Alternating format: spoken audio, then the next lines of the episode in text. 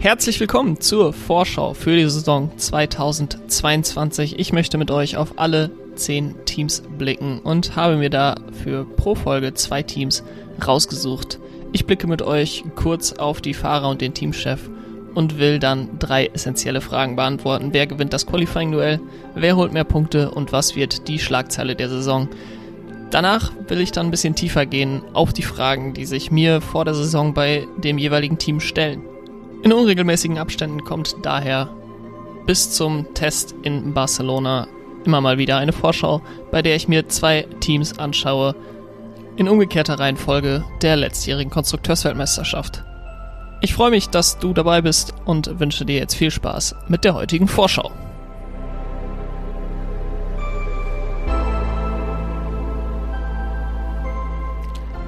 Die acht Platzierten der letztjährigen Konstrukteursweltmeisterschaft, das war das Team von Williams und damit haben sie einen großen Schritt nach vorne gemacht, nachdem sie die 2020er Saison punktlos auf dem letzten Platz verbracht hatten. Die beiden Fahrer für Williams im nächsten Jahr heißen Nicolas Latifi und Alex Albon. Teamchef ist Jost Capito, der im Laufe der letzten Saison dazugekommen ist und nach dem Verkauf des Williams-Teams, dem Abgang von Claire Williams ähm, und dann der Übergangszeit jetzt für Stabilität auf der Teamchef-Position sorgen soll. Die Frage nach dem Qualifying-Duell und nach, der, ähm, nach den Punkten wer von den beiden Fahrern mehr Punkte holt, beantworte ich beides äh, mit Alex Albon, der ähm, von Red Bull Team, von der Red Bull Familie zu Williams rüberkommt, nicht ganz ähm, bricht mit der Red Bull Familie immer noch die Connection hat, ähm, aber jetzt quasi an Williams ausgeliehen ist. Ähm, die Schlagzeile der Saison für mich ist das Latifi aus bei Williams. Ich könnte mir sehr gut vorstellen, dass jetzt mit finanzieller Stabilität, ähm, mit weniger Notwendigkeit der Abhängigkeit von einem Paydriver wie Nicolas Latifi und wenn Nicolas Latifi die Entwicklung, die er zwar letztes Jahr durchaus positiv gestaltet hat, ähm, nicht wirklich fortsetzen kann und auch gegen einen Alex Albon am Ende der Saison deutlich hinten liegt, dann könnte ich mir vorstellen, dass man bei Williams ähm, sagt, wir hatten jetzt drei gute Jahre miteinander, aber zum Saisonende ist Schluss es gibt viele gute, talentierte Fahrer, die sicherlich talentierter sind als Nicolas Latifi, ähm, bei denen ich mir vorstellen könnte, dass die den Williams-Platz statt des Kanadiers bekommen. Ähm, es wird sich zeigen, ob das tatsächlich so sein wird ähm, oder ob Nicolas Latifi aufgrund seiner Sponsorengelder bei Williams ähm, nicht anfechtbar ist. Ich kann das ehrlich gesagt nicht hundertprozentig sagen, ähm, aber durch die Übernahme von Doralton Capital ist sicherlich die, die Finanzlage deutlich besser als noch zu Zeiten ähm, von der Williams-Familie, als die Williams-Familie das Team ähm, noch besaß. Und kommen wir dann zu der großen Frage, die ich mich für das Williams-Team, die ich mir für das Williams-Team für 2022 stelle. Und das ist, kann die positive Entwicklung der letzten Jahre fortgesetzt werden? Ähm, erstmal grundsätzlich, warum könnte die Entwicklung durchaus fortgesetzt werden. Ähm, man hat 2019 wirklich den Tiefpunkt erreicht, nachdem es 2018 schon deutlich bergab ging. Ähm, 2019 dann nur einen einzigen Punkt geholt. Auch eigentlich nur dem geschuldet, dass nur äh, elf Fahrer in Deutschland ins Ziel gekommen sind und äh, auf Platz 10 und 11 eben die beiden Williams-Fahrer dann lagen mit Robert Kubica, ähm, der den Punkt holte. Man hat dann 2020 gar keinen Punkt geholt. Ähm, obwohl man sagen muss, dass die, die Leistung des Autos sich etwas verbessert hatte. Also George, William, äh, George Williams, George Russell äh, kam für Williams dann auch immer wieder in, in Q2 ähm, und hatte auch hier und da dann mal die Chance auf Punkte. Ähm, im, Jahr 2020 schon, die er zum Teil fahrlässig, zum Teil ärgerlich äh, weggeworfen hat. Und dann kam das Jahr 2021 und äh, eigentlich hätte es schon in Imola soweit sein sollen für Punkte bei Williams. Ähm, George Russell hatte dann als Zehnplatzierter den Crash mit Valtteri Bottas, wo er sicherlich auch nicht ganz äh, unschuldig dran war. Und ähm, dann holten sie Punkte in Ungarn, ähm, dann holten sie Punkte in Belgien, ähm, offiziell auch ein Podium in Belgien sicherlich. äh, keins, worauf man besonders stolz sein kann. Ähm, aber George Russell hat sich sicherlich mit der Qualifying-Leistung dort ähm, zumindest die Punkte, die er dann geholt hat, äh, auch durchaus verdient. Und jetzt geht man mit einem positiven Gefühl in die 2022er Saison. Klar, man gehörte immer noch zu diesem Trio ähm, der Teams, die unten drin waren mit Alfa Romeo, mit Haas. Das waren immer die Teams, die quasi um die letzten Plätze äh, gekämpft haben und ab und zu mal in die Punkte kamen. Haas äh, ja 2021 gar nicht in den Punkten. Ähm, aber man hat schon deutlich gemerkt, dass die Lücke zum Mittelfeld kleiner wurde. Ähm, auch immer mal wieder konnte man das eine oder andere bessere Mittelfeldteam schlagen. Und das will man natürlich im Jahr 2022 noch häufiger tun und noch regelmäßiger tun. Ähm, was mich positiv stimmt bei Williams ist, dass sie jetzt Stabilität auf den entscheidenden Positionen haben, glaube ich. Ähm, Jost Capito als Teamchef wird sicherlich, ja, diese Stabilität, der, der steht sicherlich für diese Stabilität. Ähm, ich kann mir sehr gut vorstellen, dass der einen, einen sehr guten Job macht als Teamchef. Es ist immer sehr, sehr schwer, finde ich, die, die Leistung eines Teamchefs zu beurteilen. Ähm, abgesehen davon, wie die Autos auf der Strecke performen, aber das muss ja auch nicht immer ähm, das sein, woran wir, woran man gute Arbeit als Teamchefs ähm, erkennt. Und ist sicherlich auch nicht immer fair für die Teamchefs, wenn man alles, was so um ein Formel-1-Team herum passiert, ähm, eigentlich noch mit in Betracht ziehen muss, um, um so eine Bewertung abzugeben, aber das dann heruntergebrochen wird auf die Leistung von den beiden Fahrern, äh, in, auf die Leistung von dem Auto. Daher tue ich mich jetzt damit schwer, Just Capitos Arbeit im Ganzen zu bewerten. Ähm, nichtsdestotrotz macht Williams teamseitig einen sehr, sehr stabilen Eindruck. Ähm, nicht nur auf den entscheidenden Positionen, sondern jetzt auch auf der finanziellen Seite. Ähm, ich habe es ja gerade schon mal kurz angesprochen. 2020 der Verkauf ähm, der Williams-Familie, äh, beziehungsweise die Williams-Familie mit dem Verkauf des Williams-Teams äh, an Doralton Capital, die ähm, sicherlich einiges auch umstrukturiert haben, aber eben diese finanzielle Stabilität mitbringen. Ähm, es ist nicht mehr von irgendwelchen ähm, Werbedeals, die nicht ganz koscher sind ähm, oder irgendwelchen Testfahrern, die besonders viel Geld mitbringen, die Rede, auch wenn es die immer noch gibt, mit Roy Nissani, natürlich äh, Nicolas Latifi, der seinen Platz auch aufgrund seiner Sponsorengelder hat. Ähm, sicherlich ist das noch da, aber ich denke, das ist etwas, woran Williams jetzt auch arbeitet, das abzubauen.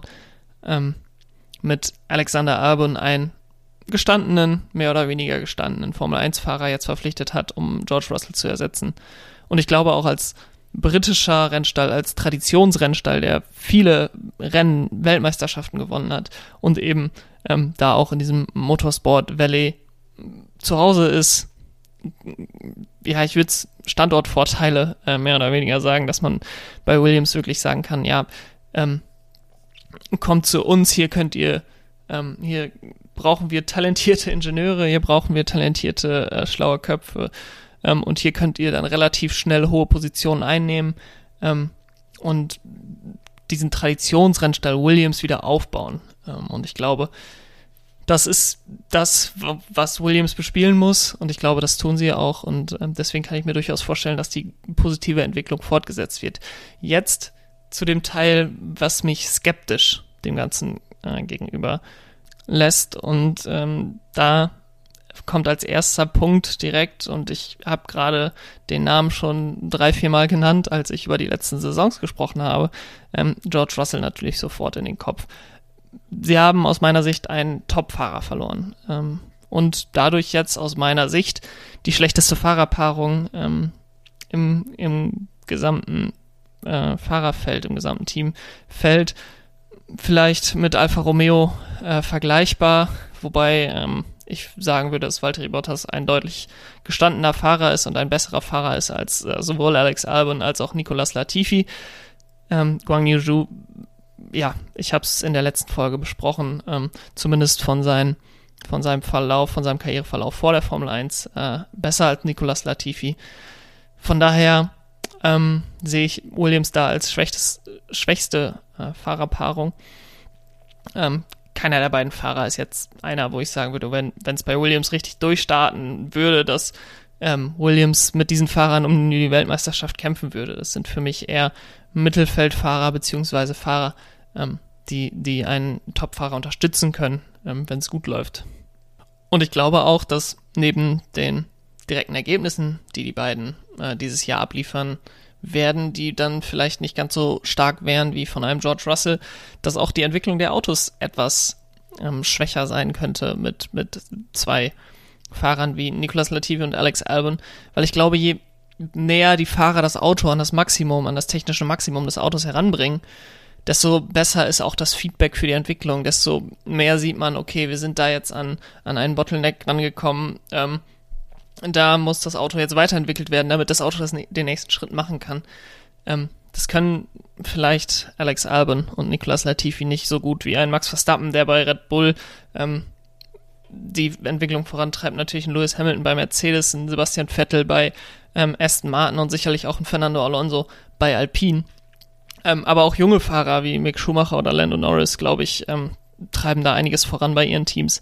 Und was man jetzt so hört, war auch George Russell für sein Feedback bei Williams ähm, sehr, sehr geschätzt. Und das fällt natürlich mit seinem Abgang zu Mercedes auch weg. Ähm, deswegen die Fahrerpaarung, de, der Abgang von George Russell, das lässt mich auf jeden Fall ähm, pessimistisch sein vor dieser Saison. Und was natürlich auch, gerade wenn man eigentlich einen positiven Trend hatte, ähm, immer etwas ärgerlich ist, ist, wenn die das Reglement sich komplett ändert. Klar, man hat äh, 2018, 19, 20 unter dem alten Reglement wirklich keine guten Autos gebaut, aber jetzt 2021 ähm, hat man aufgeschlossen, das, das Feld rückt natürlich auch enger zusammen. Darauf hätte man aufbauen können, wenn das Reglement sich jetzt nicht komplett ändert. Und deswegen muss Williams jetzt ein komplett neues Auto bauen. Wir können nicht zurückgreifen auf das Konzept äh, der letzten Jahre. Klar, sie haben immer noch den Mercedes-Motor, der hat auch letztes Jahr gezeigt, dass er immer noch, glaube ich, der stärkste im Feld ist, aber Honda holt auf. Ferrari nach jetzt zwei ähm, dürftigen Jahren haben sie auf jeden Fall auch wieder aufgeholt und holen auch weiterhin auf.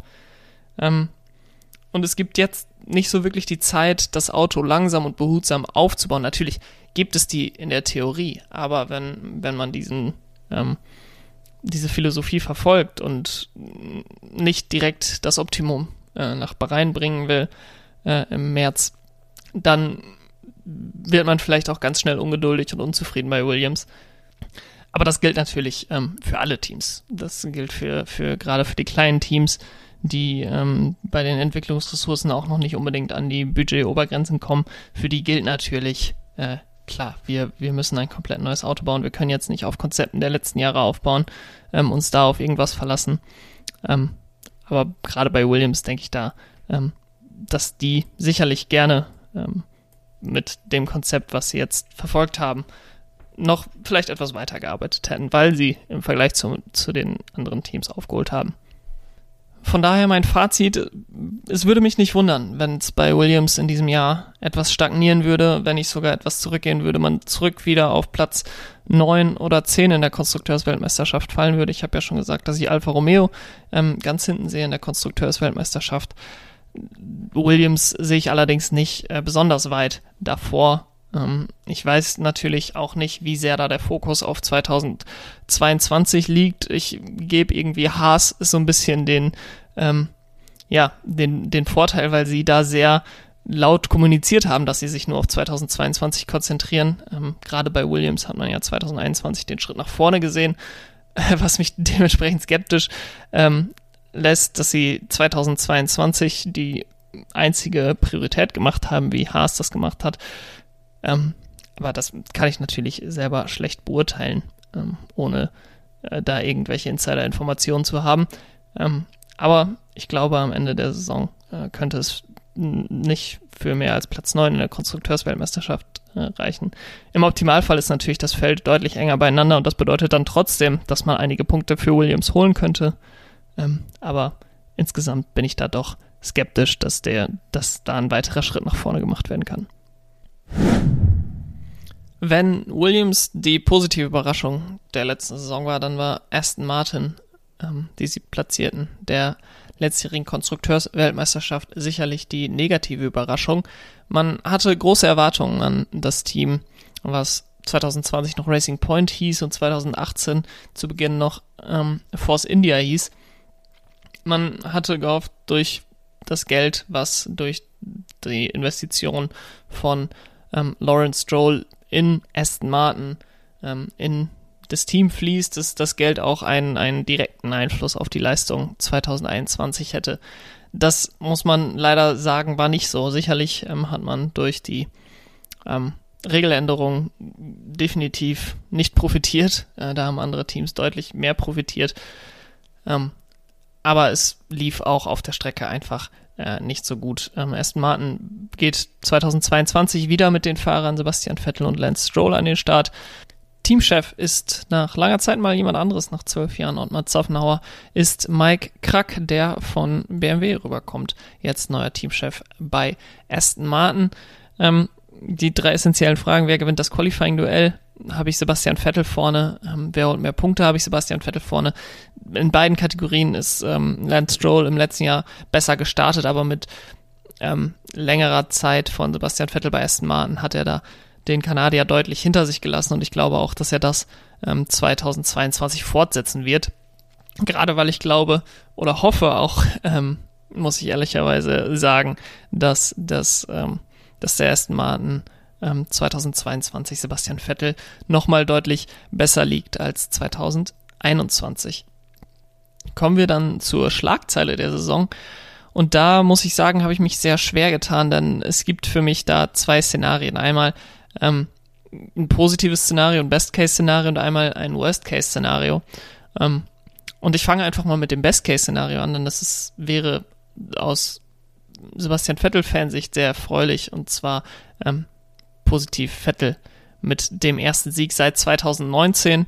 Ähm, auf der anderen Seite das Worst-Case-Szenario ähm, für Aston Martin, aber auch äh, für alle Fans von Sebastian Vettel wäre für mich, Sebastian Vettel verlässt Aston Martin zum Saisonende. Kommen wir dann zur großen Frage vor 2022. Ähm, die Frage, die ich mir stelle, ist, ob sich diese Saison 2021, dieses Leiden, dieses Nicht-Weiterentwickeln des Autos und äh, irgendwo im unteren Mittelfeld nur fahren können, ähm, hat sich diese schwer, schwierige Saison 2021 für Aston Martin gelohnt, ähm, lässt, macht sie sich bezahlt im Jahr 2022. Sie haben im letzten Jahr die schlechteste Bewertung in meiner Teamwertung äh, bekommen nach der Saison in, in meinem Rückblick. Sie wurden sicherlich auch mit Mercedes zusammen am härtesten getroffen von den Regeländerungen im letzten Jahr. Aber ich finde, es ist auch immer ein schlechtes Zeichen, wenn dann ein Team über die gesamte Saison sich über Regeländerungen von Saisonbeginn beschweren. Ähm, das war bei Mercedes zum Saisonende eigentlich gar nicht mehr so sehr präsent, das Thema. Ähm, allerdings war natürlich die Saison auch eine andere. Man hat gerade bei Aston Martin und das auch im Vergleich zu Mercedes, man hat bei Aston Martin das Auto dann nicht mehr weiterentwickelt. Man ist quasi mit diesen negativen ähm, Veränderungen, die durch die Regeländerungen kamen, in die Saison gegangen und konnte die dann auch nicht oder wollte die dann eben auch nicht äh, aufarbeiten ähm, im Laufe der Saison, sondern hat sich dann auf das Jahr 2022 relativ früh konzentriert. Neben der Autoleistung, neben der, der Leistung des Materials sind, glaube ich, auch die Fahrer ein bisschen hinter ihren Erwartungen zurückgeblieben, zumindest was die Konstanz angeht. Ähm, Gerade Sebastian Vettel, der ja sehr hohe Höhen hatte mit einem zweiten Platz in äh, Baku, fünfter Platz in Monaco, dann auf der Strecke zumindest ein zweiter Platz in Ungarn, der ihm dann ja aberkannt wurde. Ähm, diese hohen Höhen wurden, hatten sehr krassen Kontrast mit sehr tiefen Tiefen, ähm, wo er teilweise ähm, 13., 14., 15. wurde und wirklich keine Chance hatte, da im Mittelfeld äh, mitzufahren. Und auch ein Lance Stroll, bei dem war das Ganze zwar konstanter, aber ähm, insgesamt konstant auch äh, schlechter als bei Sebastian Vettel. Ich würde glauben, dass bei beiden Fahrern noch ein bisschen was auf der Strecke geblieben ist, äh, im wahrsten Sinne des Wortes, im Jahr 2021 und dass sie noch mehr zeigen können, als sie das letztes Jahr gemacht haben. Von daher erwarte ich mir da schon eine positive Entwicklung, sowohl dass das Auto konkurrenzfähiger im oberen Mittelfeld mitfährt, ähm, als auch, dass die Fahrer mit dem Auto vielleicht nochmal einen Schritt nach vorne machen können. Nichtsdestotrotz besteht bei mir so ein bisschen das Gefühl, dass 2022 ein Übergangsjahr sein könnte. Es wird derzeit ein neuer Windtunnel gebaut, es wird eine neue Fertigung gebaut in Silverstone. Das ist alles noch nicht fertig. Das soll 2022, 2023 fertig werden, vielleicht dann auch erst zur Saison 2024. Man hat jetzt Ottmar Zaffenhauer verloren vor Saisonbeginn. Ähm, muss da ein Loch füllen, das muss man auch ganz klar mal so sagen. Ähm, der Abgang war sicherlich nicht überraschend, aber die Stabilität, die er jetzt die letzten zwölf Jahre gebracht hat, die ist natürlich noch nicht wiedergegeben. Es gibt viele neue Gesichter bei Aston Martin. Ich glaube, das ist grundsätzlich auch gut und wichtig und ähm, essentiell dafür, um diesen Schritt zum Top-Team zu machen irgendwann ähm, als Aston Martin. Man hat Martin Whitmarsh geholt, dem nicht unbedingt ein guter Abgang bei äh, McLaren gelungen ist. Er wurde jetzt letztens auch nochmal in einem Interview von äh, Zach Brown indirekt sehr stark kritisiert, wo Zach Brown sagte, als er kam als CEO, hat er wirklich ähm, ganz schlechte Hierarchiestrukturen gefunden, ein ähm, Schuldzugeweise, was es äh, da gab und das reflektiert natürlich nicht gut auf Martin Whitmarsh, der ähm, diese Strukturen bei McLaren integriert hat. Nichtsdestotrotz, er hat ähm, mit Beginn der 90er ähm, bei McLaren sehr, sehr gute Arbeit für eine sehr, sehr lange Zeit gemacht und McLaren auch zum Beginn der 2000er beziehungsweise Ende der, Ende der 90er ähm, wieder zu dem Top-Team gemacht, was sie dann waren. Ähm, zweimal Weltmeister mit Mika Häkkinen ähm, und dann immer die größten Konkurrenten im Grunde von Michael Schumacher Anfang der 2000er gewesen. Man hat, ich habe es gerade schon mal gesagt, Mike Krack von BMW abgeworben als neuen Teamchef. Es erinnert von vom Typen her, vielleicht nicht direkt ähm, von der Persönlichkeit her, aber von der Art, ähm, von der Art des, des Profils, das man sich da reingeholt hat, erinnert das doch sehr an die ähm, Einstellung von Andreas Seidel, bei McLaren, der in seinen ersten Jahren äh, bei McLaren einen sehr, sehr guten Eindruck jetzt auch macht und äh, McLaren ja offensichtlich in den letzten Jahren ähm, einige Schritte nach vorne gemacht hat und jetzt quasi da ist, wo Aston Martin sicherlich am Ende dieser oder am Ende nächster Saison gerne wäre und zwar anklopfend an die Top-Teams und ähm, in der Hoffnung, dass man 2023 äh, spätestens dann mal um die Weltmeisterschaft mitfahren kann. Das wäre natürlich phänomenal für, für Aston Martin, wenn das mit äh, Mike Krack genauso gut funktionieren würde bei ähm, den, äh, wie das eben mit Andreas Seidel funktioniert hat. Und dann hat man, ähm, und das ist sicherlich ähm, auch beachtenswert, Dan Fellows von Red Bull ähm, abgeworben. Der wird neuer technischer Direktor. Er war vorher Aerodynamikchef bei Red Bull, ähm, hat da unter Adrian Newey gearbeitet, sicherlich auch viel von Adrian Newey gelernt ähm, und Red Bull wollte den beim besten Willen nicht gehen lassen, den Dan Fellows. Und äh, ich denke, so jemanden dann abwerben zu können, zeigt auch, dass bei Aston Martin, dass da jetzt keine, keine Scherze gemacht werden. Da werden schon ähm, richtig gute Leute geholt und man hat auch das Potenzial, richtig gute Leute zu holen. Der Abgang von Ottmar Zaffenauer hat so ein bisschen Geschmäckle hinterlassen. Man ähm, weiß nicht so recht, ist jetzt Zaffenauer der gewesen, der gehen wollte, weil er beispielsweise bei Alpine unterkommen könnte. Ähm, es wollte er gehen, weil er mit Martin Whitmarsh nicht klarkam, weil er damit nicht klarkam, dass ihm direkt jemand vorgesetzt wurde, ähm, was er vorher so nicht hatte als, als Teamchef von Racing Point. Ähm, oder hat man gesagt bei Aston Martin, nein, Ottmar, du hast zwölf Jahre wirklich super Arbeit geleistet, aber wir wollen uns an der Teamchef-Position verändern und wenn du dir keine andere Position bei uns vorstellen kannst, dann musst du leider gehen. Ähm, das weiß man so genau nicht. Es wirkte ein bisschen, also es wirkte schon so, dass man relativ schnell ähm, dann sich mit Mike Krack einig war, was ja auch dafür spricht, dass man wusste von dem Abgang. Ähm, es ist nicht so wirklich klar, wer da jetzt verantwortlich war, dass die Wege auseinandergingen wenn wir beim Personal und bei Personalausgaben die äh, und Investitionen, die erstmal getätigt haben, noch weiter schauen auf die Fahrerseite ähm, und auf Sebastian Vettel schauen, dann würde ich davon ausgehen, dass wenn alles so läuft wie erwartet und wenn ich sage erwartet, dass Aston Martin dieses Jahr vorne im Mittelfeld mitkämpfen kann, um einige Podien mitfährt.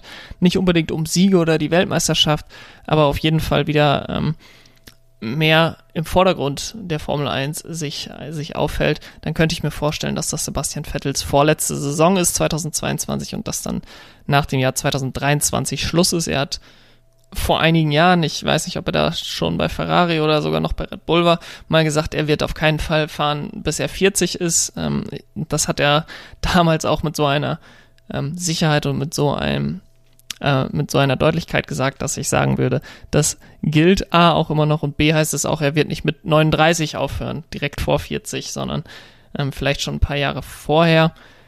Und ich habe es eingangs gesagt, wenn die Saison schlecht läuft, dann könnte auch schon vorher Schluss sein. Ähm, er wird sich sicherlich nicht die Formel 1 nur der Formel 1 wegen antun, das kann ich mir nicht vorstellen. Er wirkt so, als wäre er sehr zufrieden mit sich selbst. Man hat aber auch gesehen, 2020 war ein Jahr, was ihm, glaube ich, auch keinen Spaß gemacht hat bei Ferrari. Und wenn er jetzt nicht diese Möglichkeit gehabt hätte, mit Aston Martin nochmal was aufzubauen, was so ein bisschen erinnert an ähm, Red Bull 2008, 2009, dann hätte er vielleicht auch gesagt, ähm, ich hänge jetzt schon den Helm, äh, den Helm an den Nagel.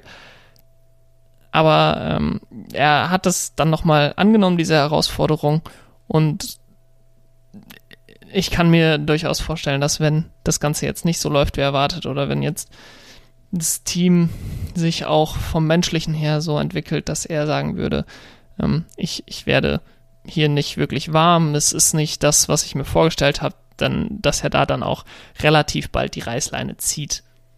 Das soll nicht heißen, dass ich glaube, dass es so kommen wird, sondern ich glaube einfach, dass es diese Option gibt, dass das äh, so laufen könnte. Ähm, im Optimalfall geht es ihm natürlich super bei Aston Martin und die Entwicklung kommt äh, gut voran und dann ist er noch für zwei, drei Jahre bei Aston Martin, bevor er dann seine Karriere beendet. Ähm, um jetzt den Bogen wieder zurückzuschlagen zur ausgehenden Frage, ob sich das Jahr 2021, dieses schwierige Jahr gelohnt hat für Aston Martin. es ist jetzt äh, schwierig, das so, so, so zu beenden, aber ähm, ich glaube, da muss man sagen, das wird sich zeigen in der Zukunft, denn ich glaube nicht, dass 2022 unbedingt das Jahr sein wird, in dem Aston Martin jetzt den Riesensprung nach vorne macht. Ich könnte mir vorstellen, und es würde mich nicht verwundern, wenn man immer noch ähm, 2022 den Erwartungen etwas hinterherläuft und die eigenen gestellten Erwartungen eben zu groß sind für das, was man dann äh, leisten kann auf der Strecke. Die Frage ist, ob man dann 2023, 2024 äh, aufschließen kann zu Mercedes, zu Red Bull, ähm, zu McLaren, zu Ferrari. Dann kann man sagen, okay, es hat sich gelohnt, dass wir uns da langfristig darauf konzentriert haben, diese neue Autogeneration eben ähm, für uns zu gestalten. Es gibt bei so großen Regelveränderungen natürlich immer die Möglichkeit, dass ein Team die Veränderung für sich so sehr ausnutzen kann, dass man plötzlich an die Spitze des Felds springt. Ähm, allerdings vermute ich da andere Teams eher als Aston Martin.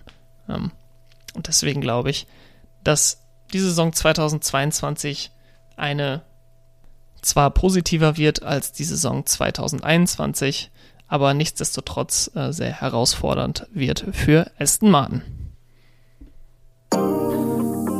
Das war's mit der heutigen Vorschau. Wenn euch die Vorschau gefallen hat, dann abonniert doch diesen Podcast, gebt ihm bei Apple Podcasts oder Spotify 5 Sterne. Folgt mir auch auf Social Media bei Instagram oder Twitter Pitstop F1 Jan und dann schaltet auch bei der nächsten Vorschau wieder ein. Äh, dort spreche ich dann über die Teams von Alpha Tauri und Alpine. Macht's gut, bis dahin.